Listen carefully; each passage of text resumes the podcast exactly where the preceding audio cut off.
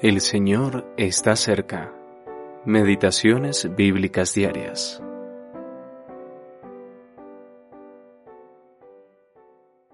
Mirad cuál amor nos ha dado el Padre para que seamos llamados hijos de Dios. Primera de Juan capítulo 3 versículo 1. El amor del Padre. ¿Qué clase de amor es el que el Padre nos ha dado y que se nos exhorta a contemplar? ¿Es un amor ocasionado por nuestra extrema necesidad?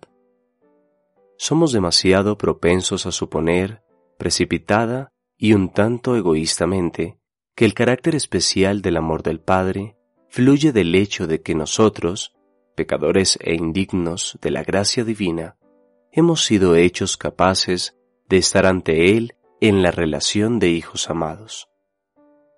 Si este es nuestro único punto de vista acerca de su amor, Tal vez aprenderemos un poco sobre sus vertiginosas profundidades, pero nos perderemos por completo sus alturas invisibles, así como su longitud y amplitud ilimitadas.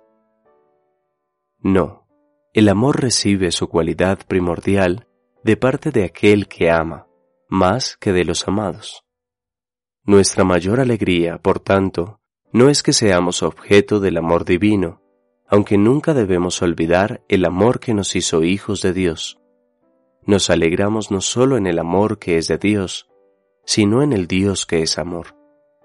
Él nos ama como solo el Dios de amor puede amar.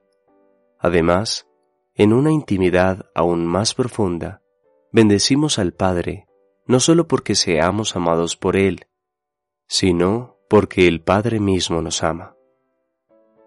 Podemos preguntarnos si realmente entendemos qué clase de amor, primera de Juan capítulo 3 versículo 1, Nueva Biblia de las Américas, es el amor del Padre.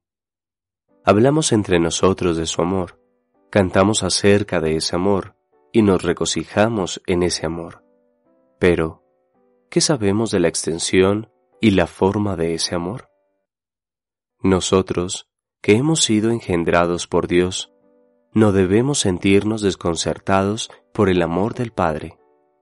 Su grandeza está más allá de nuestra comprensión, pero su belleza y dulzura no están más allá de nuestra contemplación y agrado, pues contemplamos cuán bendito es que el nombre del Padre se revele en el suave resplandor del Hijo.